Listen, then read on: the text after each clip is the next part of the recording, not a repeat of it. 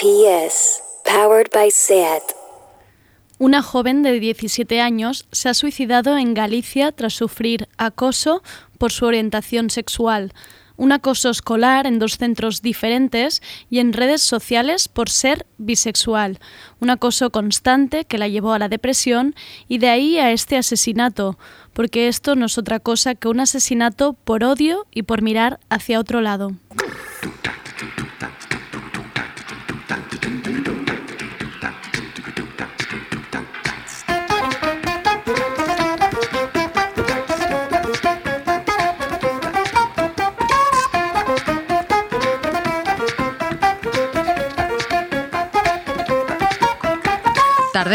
Con Andrea Gómez.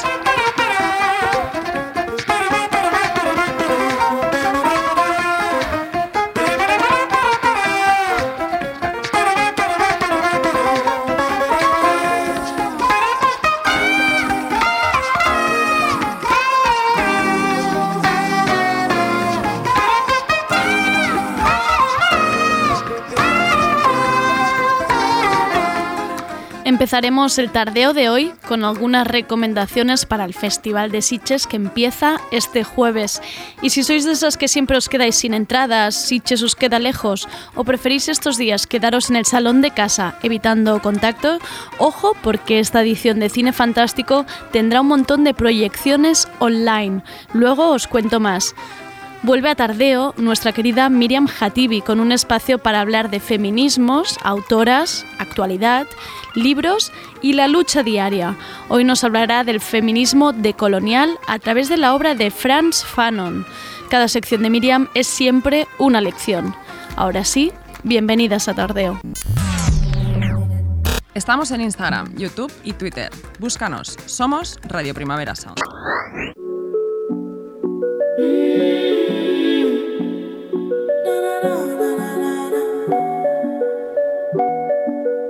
Yo sé cómo esto va a acabar, baby. Eso no hay que pensarlo. Dime cuánto te va a tomar. Así yo me voy preparando. Y yo pensando en ti solamente. Y tú pensando en mí de repente. Yeah. Dime lo que estamos haciendo. Sí, tiempo. Este es el segundo avance del nuevo álbum de Cali Buchis. Se trata del tema La Luz junto a Jay Cortez.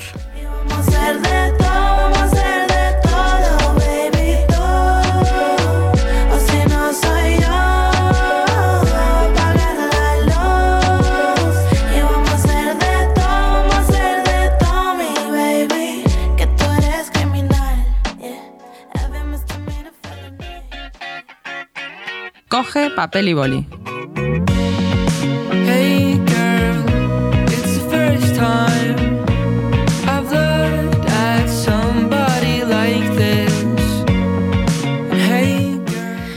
Oye, que empieza el Festival de Cine Fantástico en Sitges y a mí me hace muchísima ilusión que la organización, tal como están las cosas, haya podido tirar adelante el festival y será del jueves 8 al domingo 18 de octubre, o sea que está aquí a la vuelta de la esquina. Este año han tenido que reducir aforo a un tercio, así que si hay alguna película que no os queráis perder, daros prisa en pillar entrada. Ya hay muchas sesiones que están agotadas, pero hay un montón de proyecciones que se podrán ver en la sala virtual de Sitgesfilmfestival.online. Repito, Sitgesfilmfestival.online. Se podrán ver las películas, cortos y documentales de forma online. Así que si queréis evitar aglomeraciones, estáis en otras partes de España o os habéis quedado sin entrada, podéis alquilar las películas por 5 euros en formato online. Una maravilla porque te montas tu mini reunión de amigas en casa y ya tienes Festival de Sitges casero.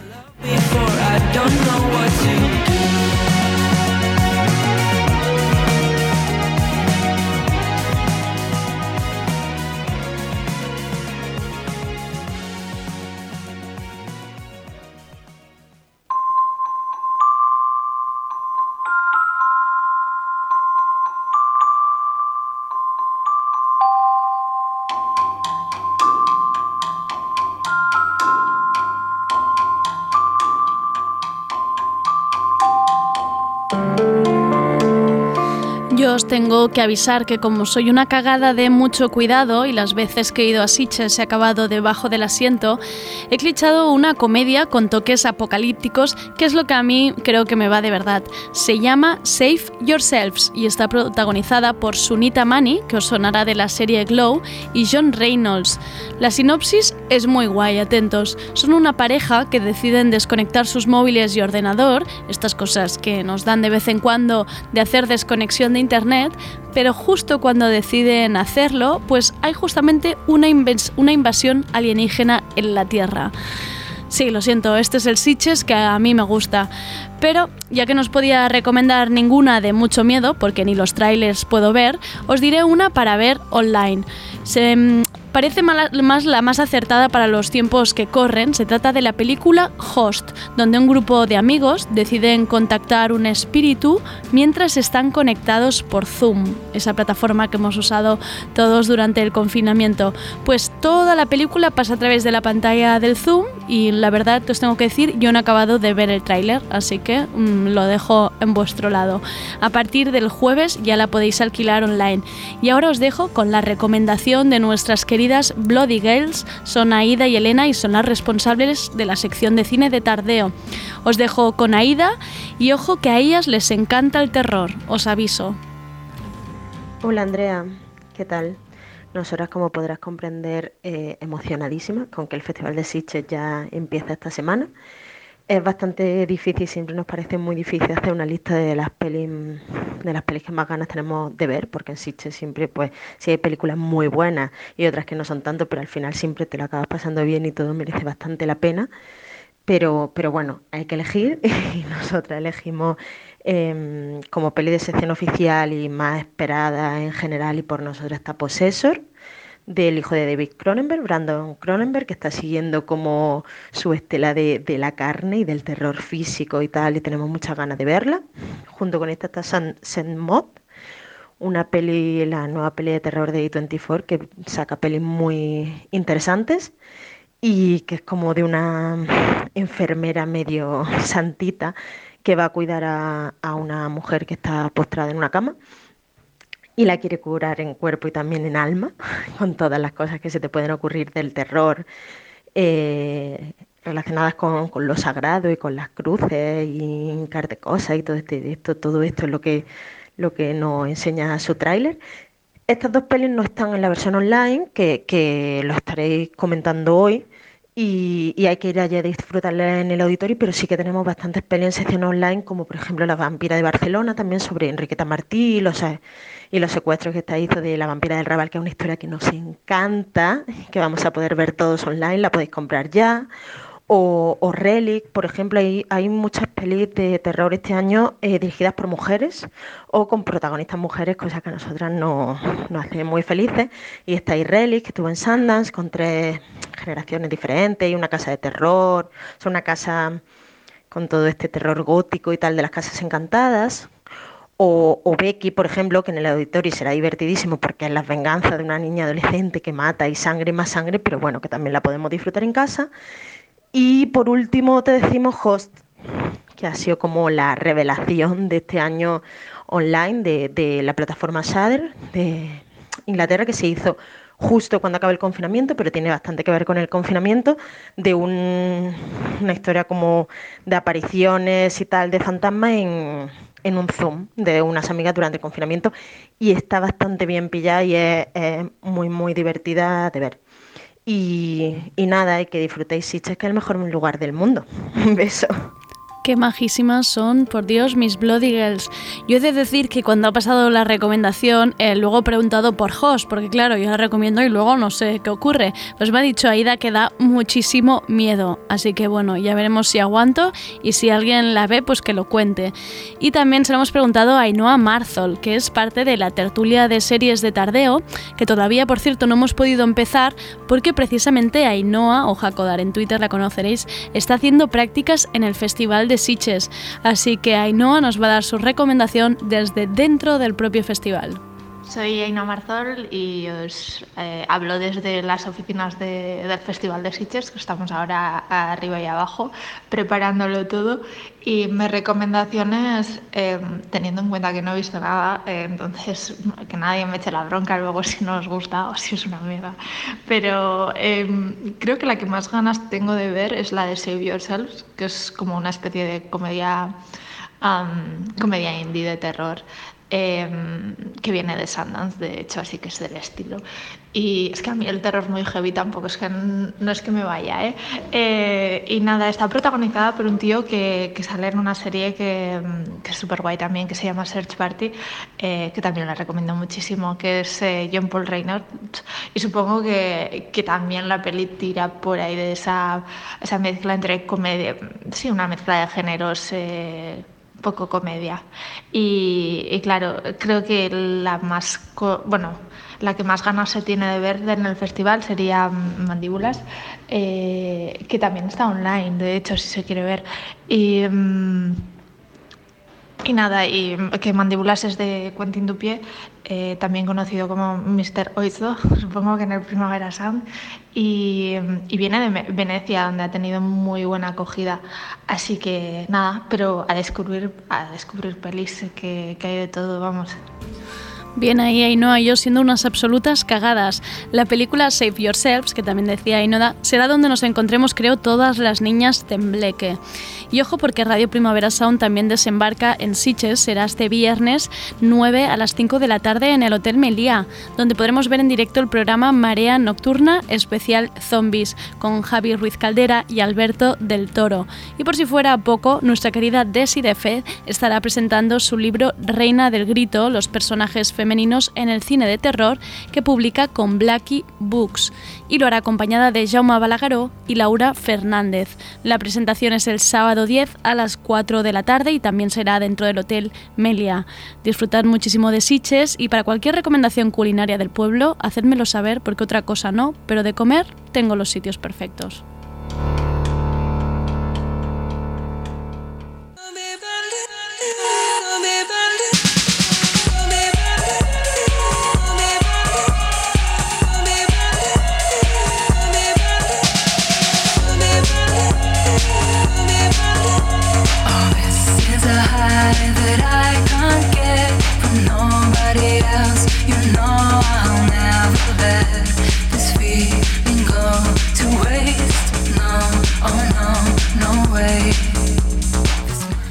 Decir con esta canción que cuando la escuché por primera vez no me acabo de entrar y ahora que la he vuelto a escuchar estaba más animada. Me recuerda como la película de Trolls, que todo va un poco hacia arriba con este ritmo. Em, la que escuchamos es Romy, una de las tres patas del grupo de XX, ha decidido lanzarse en solitario y este tema que estábamos escuchando es Lifetime. Os dejo ahora con Romy.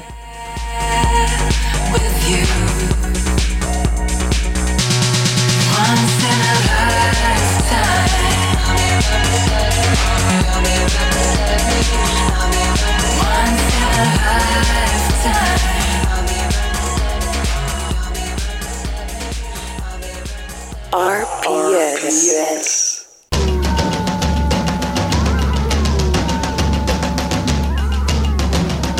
Feminismis con Miriam Hatibi.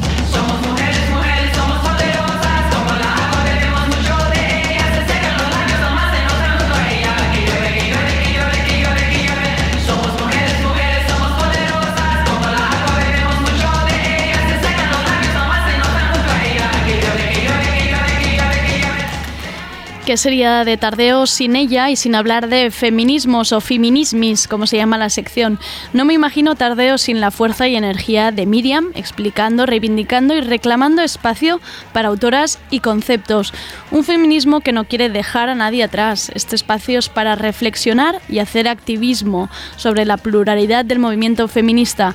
Hablaremos de actualidad, de las dificultades con las que topa este movimiento cada día, de autoras que no podemos olvidar, de libros y de textos importantes. Todo cabe en esta lucha.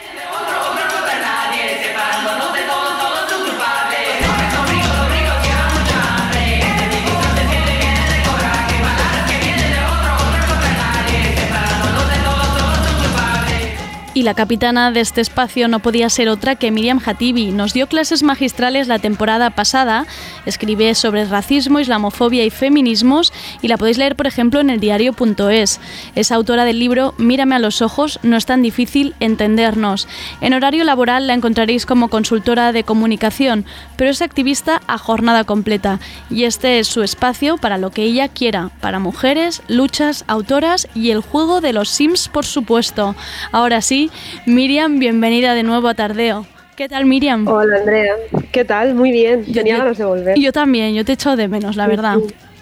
Oh. Ay. Sí, sí, tenía ganas de volver. Además, era, es como otra vez volver a empezar y decir, ay, tendrá sentido esto, luego se va, y luego pensaba, no, no, acuérdate el año pasado, que enseguida se pasaba el rato, que te aceleraba, como una vez, otra vez como repasando apuntes. Otra vez pensando, eh, iré corta hoy, de, oh, iré corta con mis 83 sí. páginas que llevo en la libreta apuntadas, porque... Que he perdido la libreta del año pasado, no, No, sé dónde qué está. pena da. A mí me encanta guardarme las libretas. Sí, y me da rabia porque tenía ahí cosas del año pasado que digo, bueno, si las tengo juntas, genial, porque tocamos muchos temas. Claro. Pues no sé dónde están. Vaya. Así que Bueno, tendré que volver a hacer los mismos temas para volver a escribirlos otra vez. Yo creo que nos iría bien recuperar algunos conceptos. Seguro, Sí. seguro que se van a repetir algunos, ¿eh? No, O sea, em, siempre, bueno. siempre, siempre es bueno esto. Em, Miriam, ¿qué nos traes hoy? Un temazo. sí, un temazo y, y además hoy vais a aprender mucho porque vamos a contar con Caro Moret Miranda y con Georgina de, de la Huira Podcast. Y bueno, ellas van a hablar bastante de lo que es el feminismo decolonial y cómo se articula, porque el feminismo decolonial tiene mucho de América Latina. Entonces, bueno, yo creo que ellas hablarán mucho mejor y lo explicarán mejor. Pero esto empezó porque, bueno, Tigre de Papel, que es una editorial catalana, anunció que publicaba en catalán eh, els condem- bueno, Los Condenados de la Tierra, Los Condemnats de la Tierra, de Franz Fanon. Y el epílogo es precisamente de Caro, que, que es la que vamos a escuchar más tarde. Entonces, bueno, Franz Fanon es como una de las personas que más ha escrito sobre teoría decolonial, sobre las consecuencias de la colonialidad, sobre qué pasa con los pueblos que han sido colonizados. Y, y de allí podemos hablar pues directamente de- del feminismo decolonial y qué significa todo esto, ¿no? En todo esto de los, que por eso la sección era feminismis, porque se hace mucha broma con, es que hay demasiados feminismos, es que no vamos a ponerle apellidos a los feminismos. Pues ahora veréis por qué se necesitan apellidos concretos Claro. y hoy vamos con el apellido decolonial, que va, va a explorar esa relación entre el oprimido, el opresor, lo mayoritario, lo minoritario. Y bueno, vais a flipar, ya verás. Va- va- os va a gustar mucho. Eh, el epílogo lo hace, lo hace Caro, Caro Moret Miranda. El prólogo es de Sartre. Wow. Y el libro es, es una pasada, el libro. Sí, sí, el prólogo es buenísimo. Eh, aunque es verdad que luego hubo movida con el prólogo, que ya os lo explicaré después, Vale. pero, pero igualmente el prólogo, si lo leéis, es muy bueno. Y, y el libro también nos acaba de salir hace muy poquito y, os va a gustar mucho. Caro, Caro Moret es historiadora y es investigadora, ella es cubana y ha tocado muchísimo el tema de, de la colonialidad. Entonces, bueno, vamos arrancando, vamos arrancando.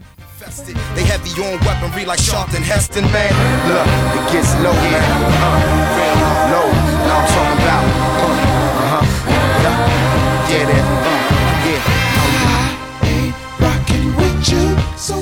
Además, no es tontería que Caro está en la Universidad de Australia, ¿no? Sí, Has conseguido, sí, sí, por eso. has conseguido hablar con alguien de Australia. Es que a mí estas cosas de repente lo veo tan lejos que digo, madre mía. Sí, es que era ella o, o el, los actores estos, los hermanos que también están por ahí, ¿no? Los australianos, el que hace de Thor, ¿cómo se llamaba? Ay, sí. Mira, vamos a hacer lo que tanto odiamos que hagan, que es el marido del Zapataki, concretamente. Vale, pues mira, perfecto, me sirve de tu marido. Yo, yo iba a decir el de Miley Cyrus, pero me parece genial. Todo. Sí a todos. Pues, sí, sí. Les giramos toda la vuelta. Por la diferencia horaria, evidentemente, ha sido imposible entrevistarla en directo. Entonces, lo que hemos hecho es mandarle unas preguntas que ella nos ha contestado y desde allí pues vamos a hablar de algunos temas. Igualmente, si os quedáis con ganas de escuchar más de Caro Moret, como ella estuvo bastante tiempo aquí en Cataluña, eh, tiene mucho contenido también del CCB, etcétera, y podéis ver pues eh, de qué, de qué habla. Entonces, el epílogo, lo que ella hace, que es como eh, el libro, a ver, toca algunos temas relacionados con género, pero en general no tiene mucha perspectiva de género el libro, las cosas como son. Claro. Y ella lo que hace en el A epílogo ver, es porque el libro, el libro, perdone Miriam, pero el libro ha salido publicado ahora, pero el libro es de mm, 1960. El y- libro, a ver, Ahora me lo estoy El inventando. libro tiene que ser de los del 60. Sí, el prólogo es del 61, o sea que. Claro. o y sea, es el prólogo que ve en la mm. edición, o sea que sí. para ponerlo un poco en Eh, contexto. Sí, sí, o sea, además el libro está escrito desde la perspectiva de en Francia y Argelia, en la relación entre Francia y Argelia se está liando con todo el Frente de Liberación argelino y con la colonización francesa y todo ese racismo institucional francés y la nación y el, bueno, con toda esa idea del eurocentrismo a no va más.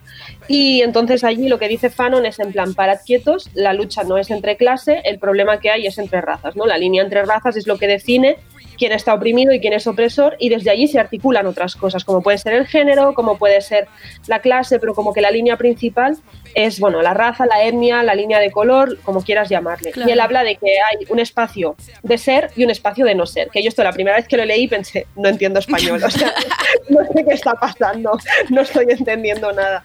Y lo leí en La cárcel del feminismo de Sirina del Visibay, que es un libro también sobre teoría decolonial en el feminismo, y ella decía, no, porque hay que tener en cuenta que los, los pueblos o los colectivos que pertenecen al colectivo oprimido, al colectivo colonizado, eh, están en el no ser. Y yo, bueno, es que no estoy entendiendo Es la no- lógica.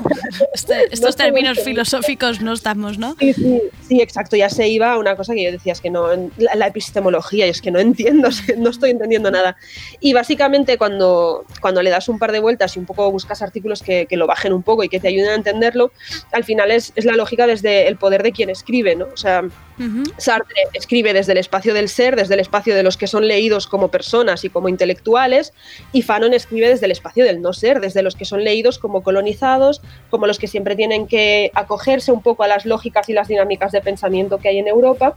Y entonces, bueno, realmente sí, es ese espacio donde, el espacio estéril y árido, que él lo llama, ¿no? El espacio de donde la violencia es la norma. Se escribe desde la violencia, desde estar oprimido, y no se escribe desde la libertad de inventar tus propios caminos filosóficos o intelectuales, ¿no? Tú no decides hacia dónde quieres pensar, sino que tú te adaptas a lo que se está pensando. Entonces, bueno, tiene, tiene toda la lógica del mundo cuando, cuando consigues descifrarlo, y yo todavía estoy en ello, te- tengo que decir, esto los antropólogos y sociólogos lo tienen muy controlado, pero yo no soy ninguna de las dos, entonces me pasa bastante. Pero bueno, Fanon era, era psiquiatra, o sea que tampoco escribía desde allí.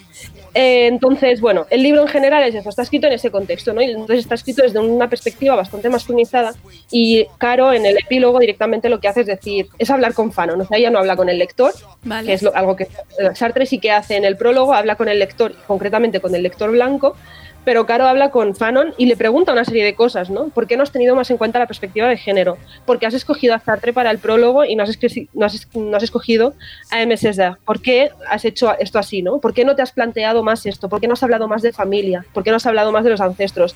Yo pensando, oye, pues qué chulita, ¿no? Ya, ya, lo interpela, vale, qué guay. Vale. Inter- interpela directamente al autor, ¿no? Ella lo ve así como que al final su investigación, lo que, lo que es su día a día no deja de ser un diálogo con la teoría de colonial Claro. y por lo tanto con Fanon. Entonces yo le he dicho, a ver, Caro, escúchame, Fanon escribe desde el privilegio y esto es lo que ella ha contestado. Bueno, mi relación con, con Fanon es, es- creo que el prólogo, perdón, el epílogo eh, lo deja bien claro, ¿no?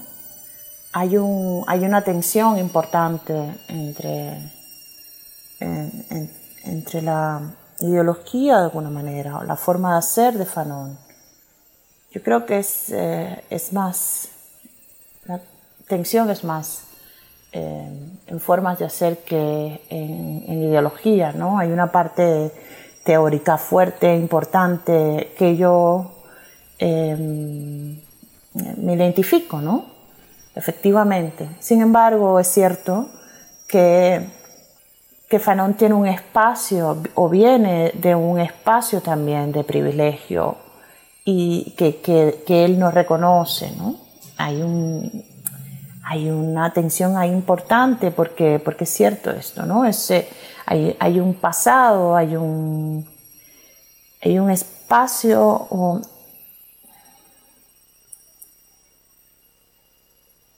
hay un origen, en definitiva, am, en la que Fanon vive en este espacio de privilegio, ¿no? Y él se traslada a Europa. Y entonces no es hasta que él llega a Europa que él se da cuenta dónde se sitúa o dónde Europa sitúa ese cuerpo negro. Evidentemente todo esto está ya con el tema de la guerra de Argelia,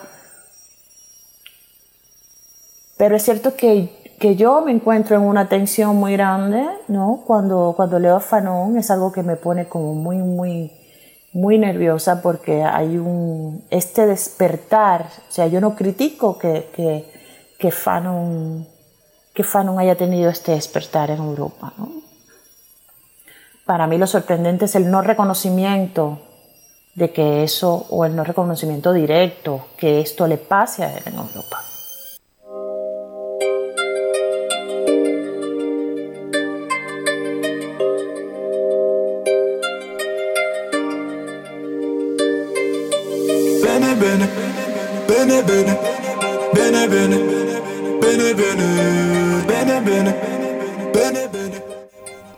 Que ella misma en el audio diga que le pone nerviosa.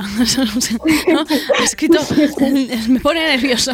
Pero, Sí, además lo dice con mucha naturalidad. Yo escuchaba los audios de, de Caro y pensaba, es que sabe mucho, no sé si es consciente claro, que, que sabe tanto, pero es como que es muy natural para ella. Su forma de pensar no es solo pienso sobre lo que él dice, sino que dialogo con sus Claro. ideas. claro. Y sí, sí, decía, me pone digo, me parece estupendo. Entonces, em, ella dice algo que es muy interesante, que es que él no se da cuenta de su privilegio, eh, pese a que él es un hombre negro, lo que pasa que es de Martinica, y entonces luego se traslada a Francia y, y se da cuenta un poco como del, del- de la opresión que Francia ejerce, ejerce sobre Argelia y sobre el norte de África, ¿no? Y se da cuenta después. Entonces, aquí Caro lo que está dejando claro es el hecho de ser un, no sé si decirlo así, pero como un potencial oprimido o, o ser negro o, o pertenecer incluso a un pueblo colonizado, no te quita responsabilidad a la hora de poder ser tu opresor. Claro. Y esto tiene mucho que ver con el feminismo, aunque luego no le parezca, porque justo eh, hace un rato estaba, había una conferencia de la Universidad de Barcelona sobre los retos del futuro en el feminismo, que seguro que luego se puede recuperar en YouTube. Y les preguntaban a, a Marina Subirach, a Blissy y a Belulit cuáles son los retos futuros del feminismo, ¿no? Y, y Belulit ha expuesto, otra vez empezamos el curso citando a Belulit. Sí, sí, es un poco como tu... Te juro que no lo había, o sea, no lo tenía en el guion, pero como lo escuchaba hace un rato, un, día, un día la traemos, porfa, en tu eh, sí, le- o sea, ya por la broma, porque de claro, verdad, ha salido que yo creo no- mencionada en cada, en cada sección. cada sección, es que te juro que no lo tenía en el guion. No. Bueno, pues dice, decía básicamente, eh, cuidado porque que en la lucha por, por escaparse de una opresión no acabes cayendo en otra, ¿no? Pensando Claro. en las teorías, en los privilegios de los que habíamos hablado al final de la...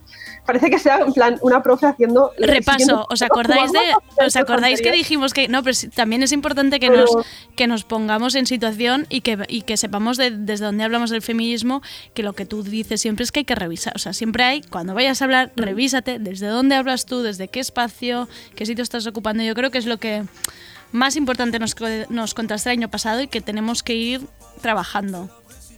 Sí, pues sobre eso, en esas seguimos, Andrea. Ahí estamos. en esas seguimos. Eh, entonces, eso me lleva a hablar de si se puede hablar o no se puede hablar de un feminismo sin etiquetas, si hay o no hay un feminismo hegemónico. Eh, a verlo, haylo. A verlo, haylo. Eh, hay un feminismo que es el que se lee como universal, ¿no? Esto es el feminismo y que puede ser muy opresor para muchas mujeres porque está dejando a muchas mujeres fuera. No vamos a equipa- a equiparar ni a poner en el mismo nivel la opresión del patriarcado con la opresión de un feminismo hegemónico porque evidentemente no es lo mismo y no se está diciendo que el enemigo principal sea el feminismo hegemónico para nada, pero bueno, sí que puede caer en, en olvidar a muchas mujeres y, y de allí la necesidad de hablar eso, ¿no? Del feminismo, en este, en este caso concreto, el feminismo decolonial, lo que dice es, cuidado, porque el pensamiento colonial también eh, ha llegado al feminismo, ¿no? Y esa visión de unos, una forma de pensar superior a la otra, de una forma de hacer las cosas leída como mejor que la otra, de una parte del mundo eh, aprovechándose de los recursos de, de otras sin tener en cuenta ¿no? o sin reflexionar sobre que, que eso es una relación de opresión, eso también ha llegado al feminismo y muchas partes del feminismo han tirado millas asumiendo esa lógica, ¿no? asumiendo una lógica colonizadora, incluso una lógica de salvadora blanca, por decirlo de alguna forma. Y el feminismo decolonial lo que dice es frena, frena, frena, primero decoloniza y después deconstruye, ¿no? O sea, primero vamos a quitar toda esta mirada de superioridad y luego ya vamos hacia, hacia otro lado. Entonces, la pregunta, la siguiente al caro, evidentemente, era eh, realmente puede haber eh, un punto de encuentro entre el feminismo hegemónico y, y el decolonial o qué pasa con todas esas mujeres que quedan fuera, ¿no? Esto que se reconoce hoy como feminismo no es más que una práctica de supervivencia, ¿no? Esas mujeres que han tenido que pasar tantos problemas y que han sabido y han podido tirar hacia adelante, ¿no? ese ejercicio de, lo femenino y de lo femenino racializado en ese double o triple jeopardy, ¿no? Ese, ese target, no solo por ser una cosa, sino por ser múltiples cosas al mismo tiempo, por todas y cada una de ellas, las mujeres eh, que se nos racializa, que hemos sido racializadas, se nos, se nos targuea, ¿no? se nos compromete, se nos pide cuentas y se nos castiga. Entonces yo lo que creo sencillamente que el feminismo, más allá de teorías, es, una forma de estar en el mundo que, simplemente te ayuda a, lidiar con todos estos problemas. Mira qué definición más bonita, me la estaba justo apuntando, porque qué maravilla, una forma de estar en el mundo. Sí, además, em, dice, una forma de estar en el mundo con esas etiquetas que la sociedad ya te está poniendo, ¿no? Tú sabes que además de ser mujer, eres otras cosas. Puedes ser mujer, en, este caso, pues, eh, de un pueblo colonizado. Y, bueno, puedes estar en proceso de que sí, que puede haber mucha idea de, colonialidad, del mundo poscolonial, de ahora ya todo esto lo dejamos atrás, pero bueno, la realidad es la realidad.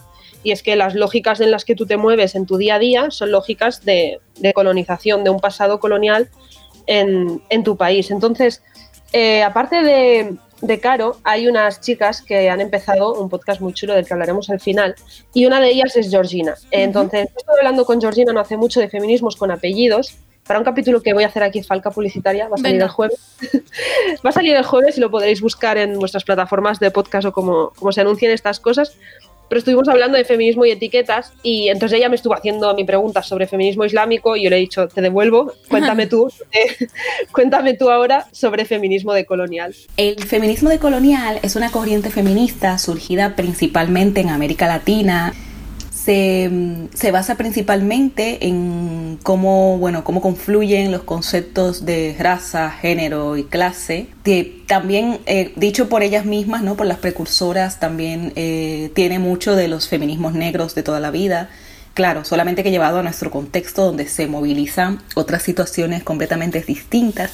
Y entonces se va mucho también a lo institucional desde lo colonial, o sea, a la forma en que la colonización ha dejado estas imposiciones sobre los cuerpos de, nuestro continente originario y sobre cómo esto se sigue manteniendo no, a día de hoy. Entonces, es, un, es una corriente feminista muy interesante porque está buscando romper con esto, con todos los parámetros que ha ido marcando la colonialidad y que afecta directamente a nuestros cuerpos y, y que habla mucho de raza, habla mucho de género, pero también habla de sexualidad, también habla de clase, entre las principales exponentes de este feminismo decolonial, entonces encontramos pues a María Lugones de Argentina, de nuestra isla de República Dominicana, a Ochi Curiel, a Yuderquis Espinosa, también Karina Ochoa, que me parece que es de México.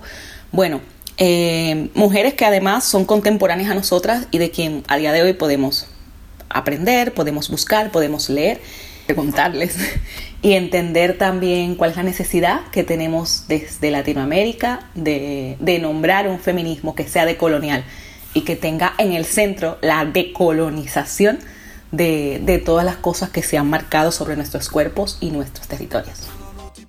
Qué maravilla, qué bien explicado, qué bien habla, qué, mm, qué, buena presentación para su podcast, porque ya estaba como, dame más. Es una crack. Quiero más, quiero más yo tengo esa sensación siempre con, Georgina Marcelino, es como, además como habla muy dulce, no sé, es como que te engancha mucho. total. Y bueno, ella es comunicadora también, o sea que ella sabe que esto lo controla y lo gestiona, entonces, eh, bueno, pues van a estrenar el podcast en, nada el jueves y van a estar hablando pues de esto, ¿no? De feminismo decolonial, de todas estas autoras y además con Yaña, no está solo ella. Y bueno, van a presentarse antes de que nos vayamos esta tarde, pero pero que lo podéis seguir y vais a aprender mucho. Em, esto sigue, sigue sobre, sobre el feminismo, sobre eso, la importancia de poner esas etiquetas porque las realidades son las que son, ¿no? Lo han dicho tanto, tanto Georgina como, como Caro, y es que las realidades nos ponen etiquetas y por lo tanto hay que, hay que buscar pues estrategias. Al final el feminismo, Claro. pues lo que decía Caro, ¿no? Es una forma de estar en el mundo. Claro, Y ella tampoco acaba- no podemos luchar contra, contra esto, que ¿no? Que es así, esto el- eh, de momento es así, hay que adaptarse también a estas, estas realidades. Sí, a lo mejor dentro de unos años hay, por ejemplo, un, un feminismo antiprecario, ¿no? Bueno, seguro que hay feminismo más centrado en el tema, un feminismo de abajo el trabajo. ¿Por qué? Pues porque hay una generación de mujeres que han sufrido la precariedad del mundo laboral y no van a entender el feminismo sin hablar también del mundo laboral. Total. Eh, bueno, no sé, a, a ver si encuentro algo y un día hablamos de, de Sí. esto. Bueno, tienes, tienes a Ana Pacheco, podemos hacer un cruce aquí. Sí. Ya, a ver si lo conseguimos. Si Ana Pacheco consigue hablar de su libro, porque no habla. Pero mira, aprovechando que es el mes de leer autoras, yo Es recomiendo leer Ana Pacheco y sus listas guapas limpias. Bueno, después de esta falca publicitaria, otra vez. Miriam no para, hoy ha venido, parece que le pasen un sobre por atrás, pero nada, pero Miriam es así, es recomendadora. Y esto es muy bueno, esto no lo tiene todo el mundo, pero ir recomendando eh, cosas dice mucho de, de las personas. Em, ya está, hasta aquí. Continúa Miriam. Es que encima me ha dado como un poco de cosa lo de decir, no tenía Belulita en el guion y voy a... y- otra es, vez es, precioso hablar de yo hablar de otras mujeres y cosas de forma sana y no mirarlo como en plan, uy, mm, dice mucho y no todo el mundo lo hace, ya te lo digo yo. Claro, es que además cuando en general la gente se piensa que si hablas de feminismo es decir siempre exactamente lo mismo. Claro. Y claro que hay una base que es la misma, pero de todas aprendes mucho. Al final, no sé, yo escuchando a Ana Pacheco pues aprendo unas cosas, escuchando a Abel otras, escuchando a Georgina otras y no, no me da la sensación de estar escuchando siempre lo mismo. Claro, sí que de repente igual hay alguien que dice, bueno, esto ya, igual ya lo he escuchado. Pero de repente no, Con- ves el libro de Carlota Corredera y dices, pues, gracias por venir, pero ya está leído. Carlota, cariño, eh, la primera estrofa está repetida ya. Exacto, es como, bueno, un abrazo y el aplauso del público, pero ya está. Pero sí que en general, se supone que es el mismo tema, como acabas tocando tantas cosas. Claro. Pero bueno, Caro acaba ese epílogo recomendando también ella a una mujer, a Audrey Lordi, y diciendo no se puede desmontar la casa del amo con las herramientas del amo y no nos puede ayudar a renunciar a nuestros saberes ancestrales- ancestrales para convertirlos en sujetos eh, seculares de, de lo común político. ¿no? Lo que ella dice es al final, eh, está muy bien hablar de decolonialidad, pero la idea tiene que ser de verdad tremendamente radical y tenemos que hacerlo desde realmente replantearnos absolutamente todo, no seguir hablando con el mismo lenguaje, sino buscar estrategias nuevas y, y no renunciar a, a eso, a lo, a lo ancestral. Em, le he pedido a, a Caro que nos cuente si se puede hablar de un feminismo etiqueta, sin etiquetas, a ver cómo lo ve ella, porque yo mi opinión ya la he dado. Y a ver qué nos dice. Vamos a escucharla. Para esos otros grupos de mujeres donde me incluyo, para nosotros no hay otra manera de ser. Yo no me pongo el disfraz de feminista, yo nací así, de la misma manera que no me puedo poner el, no me puedo poner el disfraz de negra, ni de mujer, ni de migrante. Hay muchas cosas que demuestran que yo ya soy así. Y sobre todo soy identificada como tal por esa misma sociedad. Así que en tanto la sociedad no se decida a, a, a decolonizarse, a romper con esas mismas etiquetas que la propia sociedad me ha puesto, pues eh, yo, no, yo no me puedo ver reconocida o aliada con, con la sociedad. Yo no, o sea, nuestras, nuestros grupos de, de esas otras mujeres, otros saberes, no pueden eh, verse reconocidos y sinceramente creo que ni siquiera aliados, porque hay una confrontación con esos grupos feministas hegemónicos que son parte del, del- propio sistema, con lo cual son parte de los que hacen las etiquetas para, para el resto de nosotras. Y son parte de un sistema que ellos no están intentando romper, o al, o al menos o la están intentando romper esa, esa pequeña parte, esa pequeña lucha que evidentemente les afecta a ellas. Y sin embargo se nos dice a nosotras que tenemos que acomodarnos todas, todas esas espe- especificidades nuestras, que son las que nos han mantenido en la lucha, que son por las cuales, o sea, todos esos problemas impuestos a nuestros cuerpos, son los que los que de alguna manera escriben esas especificidades, los que nos sacan de lo random, los que nos sacan de lo hegemónico.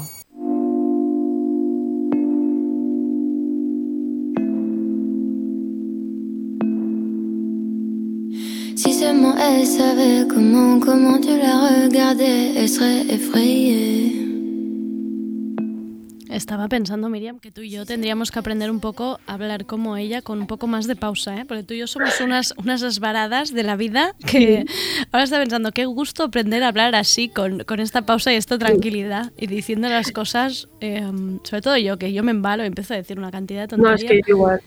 Además, no sé si a ti te pasa, Andrea, pero yo cuando hablo me estreso a mí misma. O sea, porque es como que intento decir muchas cosas, Claro, me, me estreso a mí misma. La cabeza está yendo y tú estás intentando salpicar palabras y ahora Sobre pensabas, todo cuando así grabando y es como que me canso de, de hablar rápido, pero porque voy tan, eh, o sea, me, me agobio a mí misma, entonces escucho a Georgina o escucho a Cara y es como, ah, Ay, ay. Le- Podríamos luego eh, hacer, grabar nuestra sección y pedirle luego a Andrei que nos ralentice, ¿no? que nos tire unos, que nos tire velocidades hacia atrás a ti y a mí.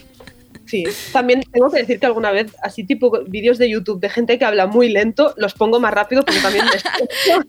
Eres de las que se pone las series rápido, ¿eh? Eres una millennial total. Algún vídeo de YouTube así de alguien que habla como demasiado pausado, digo, no, no, demasiado. Entonces lo pongo y los, los audios de Telegram. ¿Los audios de Telegram se pueden pasar rápido? Sí, los audios de Telegram los puedes poner al doble de velocidad. Wow, Entonces, me acabas de descubrir. Telegram, sí. Wow, vale, vale. Yo creo que no escucho ningún audio normal. Es que vas por la vida muy rápida. sí, Em, sí. Al final compa- compartíais un poco la idea de feminismo sin etiquetas. De feminismo sin etiquetas, pero teniendo en cuenta las- la situación de cada una. Claro. Sí, de feminismo con apellidos, pero sin dividir. Al final es lo que dice ella, yo no me pongo un disfraz o me lo quito. Y, y te sientes lejos de algunos feminismos muchas veces, pero no te alejas, ¿no? claro, Al final, pero los entiendes y los abrazas, ¿no? De alguna manera, sobre todo Claro, eh. cuando son con una etiqueta que, que tiene sentido, ¿no? Tampoco inventadas. Claro, y que no, tú cuando, por ejemplo, pues eres una mujer racializada, no eres una mujer racializada y ya está, eres muchas otras cosas, ¿no? Y, y como tal, pues te afectan muchas otras cosas. Pero es verdad que hay un espacio en el que no te sientes interpelada o hay un espacio que tú echas de menos. Y allí es donde entra, pues, pues eso, ¿no? Lo, lo de colonial, lo antirracista, donde entra también, pues, eh, otros tipos de, de feminismo que para muchas mujeres, pues, pues están ahí, pero no porque los hayas creado dentro del feminismo de decir, ahora de forma artificial voy a forzar un espacio, sino porque es que de forma natural lo echas de menos. O sea, lo- de natural ya vas hacia allí y te lleva hacia allí. Igual que María Sánchez cuando escribe sobre el mundo rural, no escribe sobre el mundo rural porque no le guste la forma de hablar de las mujeres de las ciudades, sino porque lo que dice es, espera porque aquí fa- faltamos unas cuantas. Entonces, Claro. esas particularidades pues están allí. Es como ir cogiendo Eh, altavoces, ¿no? En plan, esperad, que os cuento desde mi espacio. Sí, y la- además la gente lo que tiene que entender también es que que se hable desde estos sitios no resta, al revés suma. O sea, cuantas más voces, espacios y márgenes recogidos queden en la corriente, porque aquí parece que es como... mm, es que al final el mensaje queda diluido. No, el mensaje queda, eh, gana. El mensaje gana en pluralidad y cuantas más seamos, mejor. Sí, total, porque además, aparte de que es una- un, un básico de justicia, ¿no? Pero, eh, por ejemplo, desde el feminismo decolonial se habla mucho del capitalismo también y del impacto que eso tiene sobre las vidas de las personas, sobre la calidad de las vidas de las personas, porque las relaciones económicas, las relaciones capitalistas, han definido mucho el colonialismo también. ¿no? Entonces, como lo pones en el centro porque estás hablando de colonialismo o hablas, por ejemplo, de la importancia de los trabajos de cuidados, porque los ejercen muchas veces mujeres migrantes de las excolonias. Pues claro, al final pones el foco en hablar de los cuidados, de la importancia de los cuidados. Es como que todo nos afecta, nos guste o no. O sea, eso es así. Ya no es solo un hecho de, uy, ahora voy a ser muy buena persona y voy a escuchar a las feministas decoloniales, sino que es que directamente te están interpelando por lo que tú haces mal y por las cosas en las que podrías estar mejor. Y quizás no te estás dando cuenta, ¿no? Entonces, aprender de, de ellas, pues siempre suma. Hablando de aprender, yo no aprendía. Ay, es que he hecho una. ¿Sabes qué pasa? Que este tema, aunque no lo parezca, no es mi tema. O sea, del feminismo decolonial a mí se me queda un poco bastante grande. Entonces he tenido que hacer mucho esfuerzo para hacer el guion. Entonces, como ahora voy intentando ver cómo, cómo ato las cosas, ¿vale? Porque una cosa es hablar de feminismo antirracista y otra es ponerte a hablar de Fanon. eh, con una traducción de Tigra de Papel eh, que está muy currada y es como, uy, qué respeto. Vale. Un, Eh, poco, un poco síndrome de la impostora ahí saliendo, saliendo por fuera. Heavy, sí, sí, heavy. Eh, aprendía mucho, como decía Sartre. y aprendía concretamente con Simón de Beauvoir. Eh, el prólogo os decía que el prólogo era. Ay, aprendía mucho Fanon con Simón de Beauvoir. Sartre también, todos aprendían con ella. Todo, obviamente. todos aprendían con ella. El prólogo es de, de Sartre. Sartre es conocido por ser la pareja de Simón de Beauvoir. Exacto. Hay que- ahora hay que presentar a la, a la gente así. Sí, ojalá. Pero. Pero bueno, eso, que había, bueno, toda esta, este circulito de gente guay de París, ¿sabes? Esos- Que- Los pequeños, Era- pequeños intelectualoides por allí. Sí, no sé, supongo, o sea, si hubieran vivido en plan en la época de Twitter, seguro que alguien tendría algún nombre para ellos, Uf, qué pesados De- en Twitter, imagínatelos. Bueno, sería guay, en realidad. interactuando entre ellos todo el rato. Ya, ya. Lanzándose, lanzándose pullitas indirectas por allí. Sí, no sé, citándose entre sí todo el rato. no, no, pero, pero es verdad que estaban todos mezclados, yo no lo entiendo cómo lo hacían. Pero la cosa es que, mm, eso, que eh, Sartre hizo el prólogo de, Fanon, que es verdad que luego en una edición posterior, Josie Fanon, la que era esposa de Franz Fanon, eh, pidió que se quitara el prólogo de Sartre, que esto me lo dijo Fátima Matar el otro día en Twitter, yo no lo sabía, que pidió que se quitara porque, bueno, Sartre había tenido una posición bastante, bastante equidistante respecto a un tema. Bueno, equidistante siempre significa que no te posicionas no te lanzas. Y, y entonces pidió que se quitara su prólogo. Pero el prólogo en principio había sido porque Sartre, pese a ser francés, estaba bastante posicionado a favor de la independencia de Argelia y casi que defendía más Argelia que, que Francia y condenaba bastante la, la violencia que, que había desde Francia a Argelia, que de hecho es de las cosas que hizo que, que se picara un poco con Camus, pero bueno, eso ya para otro tema. Total, en, esto- en estos debates, que me voy por las ramas, en estos debates estaba Simone de Beauvoir metida, evidentemente, y de hecho las cosas, las poquitas cosas que hay em, en las que se habla de género, eh, donde Fanon habla de género en Los Condenados de la Tierra, probablemente fueron a raíz de conversaciones con Simone de Beauvoir sobre el género, igual que Simone de Beauvoir la, inspiró bastante Fanon en el aspecto de hablar de la teoría de colonial, del colonialismo y de sus consecuencias. Entonces, como que hubo ahí entre ellos intercambio intelectual cada uno desde su postura. No eran los únicos que se influenciaban entre sí, pero sí que pues hubo bastante, bastante debate. Hay un artículo publicado por Simone de Beauvoir el 2 de junio de 1960. Yo no sé si lo pronunció bien Simone de Beauvoir, pero Yo bueno, creo que perfecto. me da igual. Tampoco sé si pronunció bien Franz Fanon y la voy, la voy- lo voy tirando. Eh, hizo un artículo defendiendo a Jamila Bupacha.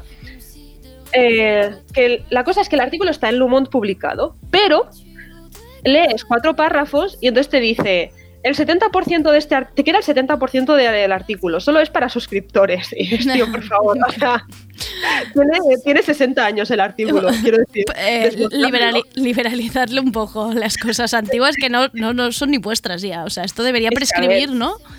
Es que, por ejemplo, yo solo pienso con lo de la piratería. Yo estoy bastante en contra de la piratería de libros, que encima soy una hipócrita porque estoy a favor de la ocupación de pisos, pero es como, no, no, la piratería de libros, un PDF, no, no, allí ponemos la línea. Pero la piratería de libros es como que estoy muy en contra, pero tío, si está muerto el autor, tira millas. ¿sabes? Ya, total. Ya. Bueno, total, que el Has artículo podido no leer un, has leído un cachito.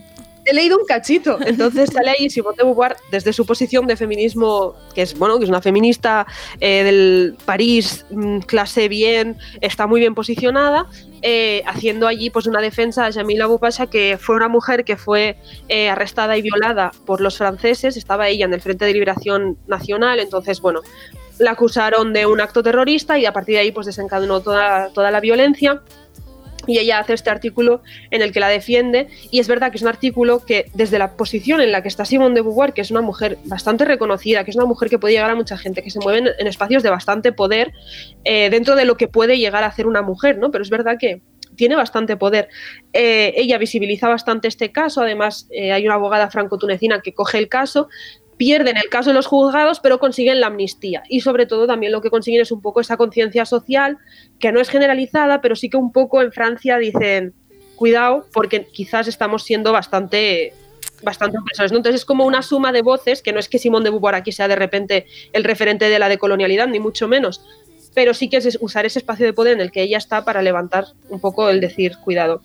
Em, es verdad que luego la abogada de Yamila. A ver si me sigues, a ver si me sigues. Venga, ¿eh? un poco, un po- momento sálvame, Beauvoir- momento sálvame aquí fuerte. Venga, vamos allá. Simone de Beauvoir eh, hace un artículo defendiendo a Yamila, que Sí. es la mujer argelina que sufre esa violación por parte de los Sí. franceses. Eh, Yamila tiene una abogada que es franco-tunecina que se llama Giselle Halimi. Vale. La abogada de Yamila se acaba divorciando de su marido y casándose con el secretario de Sartre, la pareja de Beauvoir. Vale. O sea, de verdad que Twitter no daría abasto. Muy fuerte, yo y como no puedo procesar tanta información. Me estás haciendo un, salva- un intelectual de la época, en plan, esto es como el caso Mainat, pero en versión, en versión de la época. Estoy, estoy, estoy muy enganchada. Estás ¿eh? living, lo sabía. Sabía que te iba a tocar un tema que, que, que estabas Sí. living con esto. Es que si- no hay OT, ¿qué hago, Andrea? Claro, pues 24 horas de Telecinco ahí que nos den, que nos den de lo nuestro, que esto también nos gusta. Es que estoy flipando con la gente que está recuperando eh, tweets viejos de Mainat. Sí, sí, sí. sí. Son, Que me da bastante la vida. es, es como recuperarle los de Pedro Sánchez del 2013, pues lo, mis- lo mismo ahora. Em, es un gran Me tema, encanta. es un gran tema y espero que dure, que dure para un rato. Sí, a ver, no sé, que, que ningún prengui mal, pero... No, sí, que no hace falta que muera nadie. Vainat, protégete, do- ahí donde estés, protégete, pero... em, però Una, vols dir? molt, molt, molt escalf. Molt escalf des d'aquí, des de Tardeo, molt escalf per Mainat. Molt escalf. Y tal. Pero no, no, es que es fuerte el tema. Pues, pues eso, yo estaba ahí flipando con el, con el salseo este de, de la Wikipedia. Ya ves tú saltando de un artículo al otro. Pero con estas relaciones, que digo, ¿cómo he acabado de Faron a saber con quién estaba el secretario de Sartre? Pues Eh. mira, ahí estamos. Qué fort. Em, bueno, el feminismo decolonial no es esta parida. El feminismo decolonial no es hablar de estas cosas. No. Entonces, eh, antes de irme, os quería dejar con una explicación de qué va a ser la Guira, como esa recomendación que hacemos cada mes de libros, mujeres, Sí. etcétera. Entonces, ahora va a tocar la Guira Podcast, pero Sí. como no es lo mismo contarlo que vivirlo, lo va a contar Georgina, que es la que lo está viviendo. Entonces, ¡pumba! ¡Qué forzado, tía! Que ¡Qué no, ha quedado forzado! precioso. ¡Qué forzado! Bien, ¿qué es La Guira? Bueno, pues La Guira es un podcast, pero ante todo para nosotras es un espacio de comunicación e intercambio de sentires y saberes sobre cosas que nos inquietan a las mujeres negras y afrodescendientes, principalmente, dicho desde nuestras voces, desde nuestros cuerpos, de mujeres afrocaribeñas, eh, afrodescendientes, afrolatinas y ambas, las dos, activistas y afrofeministas. Entonces, bueno, ¿quiénes somos nosotras? Pues nosotras somos Diana Concepción, que es eh, psicóloga especializada en sexualidad, y yo, Georgina Marcelino, que soy publicista eh, y comunicadora especializada sobre todo en creatividad y comunicación de marca. De lo que hablamos básicamente es de esas cosas que siempre hemos querido escuchar acerca de las experiencias que tenemos las mujeres negras en sociedad. También exploramos eh, de estos temas cuáles son como muy particulares de, para nosotras y cuáles y con cuáles coincidimos con otras mujeres, sobre todo con otras mujeres también racializadas, a veces incluso con mujeres aliadas también, ¿por qué no? Y, entonces tejemos como esas, esos puntos de encuentro entre las distintas experiencias. De ahí que viniese entonces la, la intención de crear el, el especial feminismo, que es lo que estamos moviendo actualmente, donde pues han venido mujeres como tú a contarnos también desde sus distintas comunidades y experiencias particulares también cuáles son esas cosas que les inquietan y les preocupan. Entonces ya tenemos unos cuantos meses en el aire. El podcast está disponible en plataformas como Spotify, en Evox, en Google Podcast también. Y nos pueden encontrar en las redes sociales como La Guira Podcast, todo junto. Que yo ya las he empezado a seguir en Twitter, me ha dado tiempo de buscarlas, la, la Guira Podcast, y las tenéis allí, porque es que los perfiles de ellas me han parecido muy guays. Sí, molan mucho. O sea, molan mucho por separado. Claro. Y, y juntas también tela. Entonces es, es muy chulo, porque además por separado también las dos las puedes seguir y, y también hablan También de cosas súper lo acabo de hacer ahora in situ, ha sido como chuchun. Súper millennial, ¿eh? Sí, sí, sí, en plan, ya, ya, las, ya las he encontrado. Sí, sí, son lo más. Pues ya está, no ha sido poco. No ha sido poco, te has metido un currazo, te has metido un currazo porque yo también esta mañana me he metido a leer em, artículos y a conocer más la obra de Franz Canon y no es, no es fácil, no es fácil, o sea, No, que, y lo a mí me está costando, ¿eh? Y, y lo has bajado muy bien y te has metido un currazo que, que no veas, como siempre, Miriam. Em, es un aprendizaje a tu lado. Yo em, siempre lo digo, son mis clases, mis clases particulares junto, junto a Miriam. Espero que desde casa hayáis apuntado y asimilado todo lo que nos ha contado. Y si no, oye, siempre nos podéis preguntar. Eh, Miriam Jatibi la tenéis en Twitter, las redes de Radio Primavera Sound. Dudas, opiniones, pues yo creo que esto no es así. Pues adelante, estamos aquí. Y sobre todo si tenéis información del caso Mainat, también que nos interesa. sobre todo eso. Madre mía. Eh, Miriam, muchísimas gracias. Nos vemos de aquí un mes. A ti, nos vemos en un mes y ya buscaré un tema que, que sea más relajado. Nah, bueno. Si no- Pero que tú lo bajas. Lo, lo bueno tuyo es que traigas lo que traigas, luego lo explicas de una manera que lo haces súper cercano. No queda así como, como muy elevado ni en el aire. Lo acabas explicando súper bien. Pues venga. Un Pues abrazo oye, muy fuerte. Un abrazo a ti, Andrea. Adiós, Adeu. Miriam. Adeu.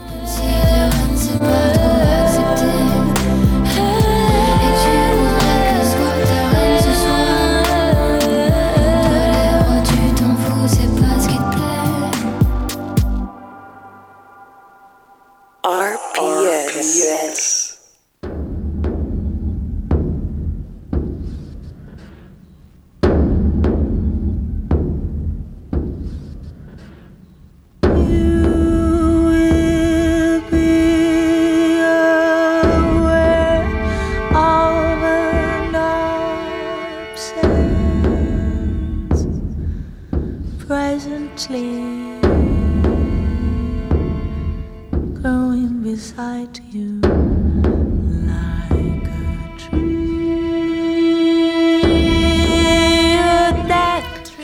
dejo ahora con Fatherless. Esta canción es de Silvia Pérez Cruz, que forma parte de su nuevo disco llamado Farsa, Género Imposible. Y hasta aquí el tardeo de hoy. Mañana volvemos con más. Hablaremos con la organización del Verdache Fest, el Gender Art Festival que se celebra en el Hospitalet de Llobregat del 7 al 10 de octubre. Y vuelve Charas con su horóscopo para este mes de octubre. ¿Ya tienes claro cuál es tu signo solar y tu ascendente? Pues atenta para mañana a ver qué nos cuenta el horóscopo de Charcastrology. Gracias André, André Ignat por ensamblar el programa a la perfección. Soy Andrea Gómez, gracias por escucharnos.